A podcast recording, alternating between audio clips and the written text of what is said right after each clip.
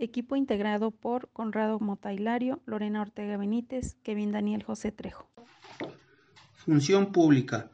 Actividad concreta de interés público que desarrollan las instituciones del Estado mediante sus diferentes organismos públicos.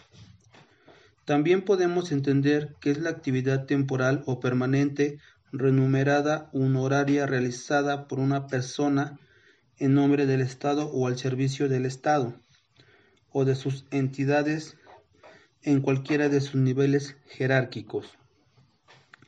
La naturaleza jurídica sostiene que es un acto unilateral del Estado que afirma que es un acto contractual que se considera como un acto de condición.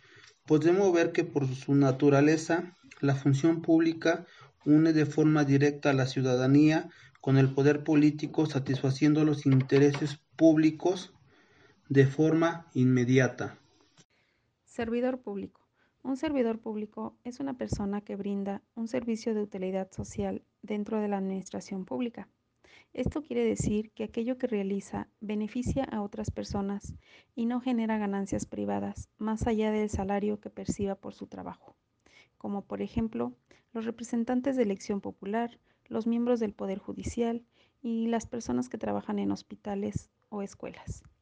El servidor público suele administrar recursos que son estatales y por lo tanto pertenecen a la sociedad. Régimen jurídico de los servidores públicos. Existen dos ramas del derecho que los regulan. Por un lado encontramos el derecho disciplinario, que es el que surge para limitar el poder otorgado a la autoridad.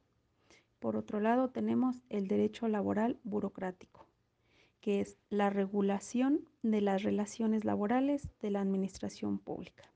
Obligaciones y derechos de los servidores públicos. Obligaciones tienen su origen en la Constitución y en el ámbito legal. Su principal objetivo es su cumplimiento.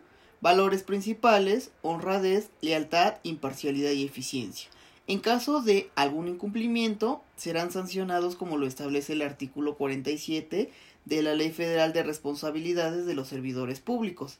Derechos. Pueden gozar de un ascenso, sueldo o salario, afiliación sindical, huelgas, aguinaldos, seguro social, pensiones y jubilaciones.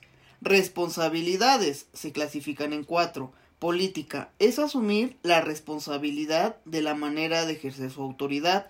Penal, consecuencia jurídica por violar la ley. Civil, asumir el acto por afectación a un particular. Administrativa, sancionar conductas que lesionen el buen funcionamiento público.